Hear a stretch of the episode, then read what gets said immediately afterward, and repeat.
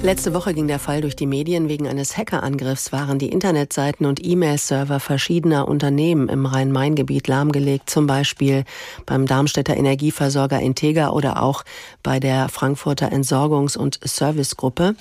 Vor einem Jahr war es Hackern in mehr als 100 Fällen gelungen, IT-Systeme von Behörden und öffentlichen Einrichtungen zu verschlüsseln.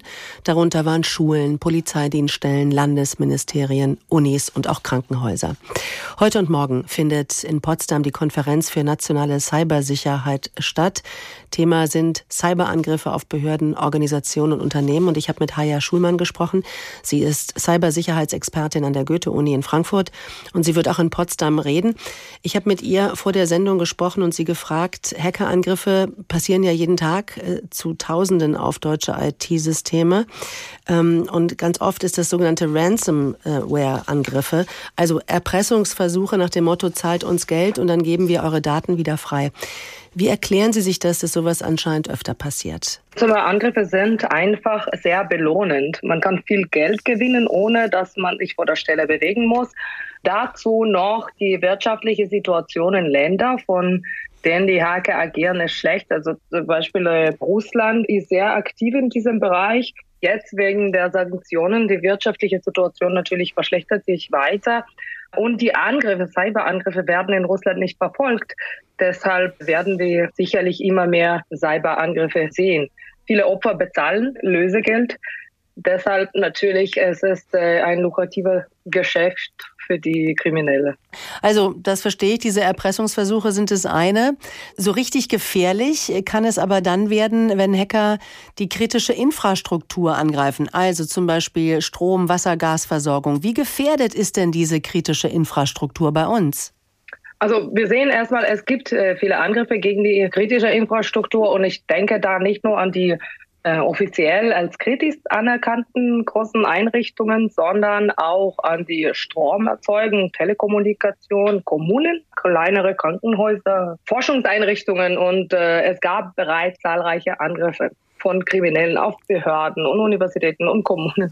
Also wir sind sehr verwundbar. Im schlimmsten Fall könnte es tatsächlich zu Stromausfällen natürlich auch kommen, um Problemen bei der Wasserversorgung oder Lahmlegung von Computernetzwerken. Und sogar kleinere Ausfälle können zu großen Problemen führen. Ein gutes Beispiel ist der äh, Cyberangriff auf das Kasat-Satellitennetz im Zusammenhang mit dem Ukraine-Krieg. In Deutschland wird äh, dieses Satellitennetz dazu verwendet, Windkraftanlagen fernzusteuern und äh, das hatte Auswirkungen, dass die Windkraftanlagen könnten nicht ferngesteuert werden. Und der, das Risiko ist offensichtlich, ja, das ist, zeigt, wie eng das alles zusammenhängt. Ja. Und ein anderes Beispiel ist die Colonial Pipeline in den USA letztes Jahr. Äh, Cyberangriff gegen die Colonial Pipeline hat zu äh, Benzinversorgungsengpässe geführt in Ostküste. Also das ist auch äh, kritische Infrastruktur, könnte man sagen. Solche Angriffe kommen vor und äh, manche sind auch erfolgreich. Sie haben den Ukraine-Krieg schon erwähnt. Welche Cyberbedrohungslage schafft die? Was kommt da vielleicht noch äh, von russischer Seite auf uns zu? Das ist eine gute Frage. Zusätzlich zu äh, Kollateralschäden. Es ist natürlich so, wir werden immer mehr Ransomware-Cyberangriffe sehen. Und der Punkt mit Angriffe ist, äh, die erfolgreichen Angriffe sind die, die nicht entdeckt werden. Und sobald die Schaden sind spürbar, dann entdecken wir die Angriffe. Zum Beispiel, wenn die äh, Verbindung ist weg oder wenn unsere Privatdaten wurden gestohlen und verkauft oder uns fehlt Geld äh, und so weiter auf der Bankkonto.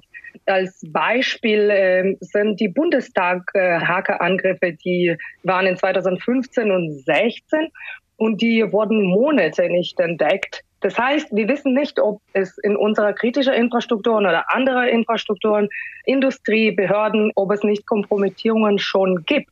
Die Frage ist natürlich, ähm, was kann, was muss man tun? Was kann zum Beispiel die Bundesregierung tun, um eben die IT-Sicherheit in Deutschland äh, zu stärken?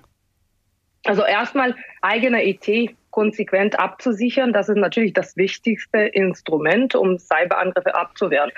Aber was wir sehen, dass die Schaden und die Cyberangriffe nehmen zu und unsere Wirtschaft ist sehr verwundbar. Und trotz allen Maßnahmen, Investitionen und zunehmender Bewusstsein und Training, ähm, es gibt immer mehr Cyberangriffe und das zeigt, dass Absicherung alleine scheint äh, eigentlich das Problem nicht zu lösen. So, wir müssen weitermachen. Und die Frage ist, was? Und ich würde sagen, es gibt zwei wichtige Schritte.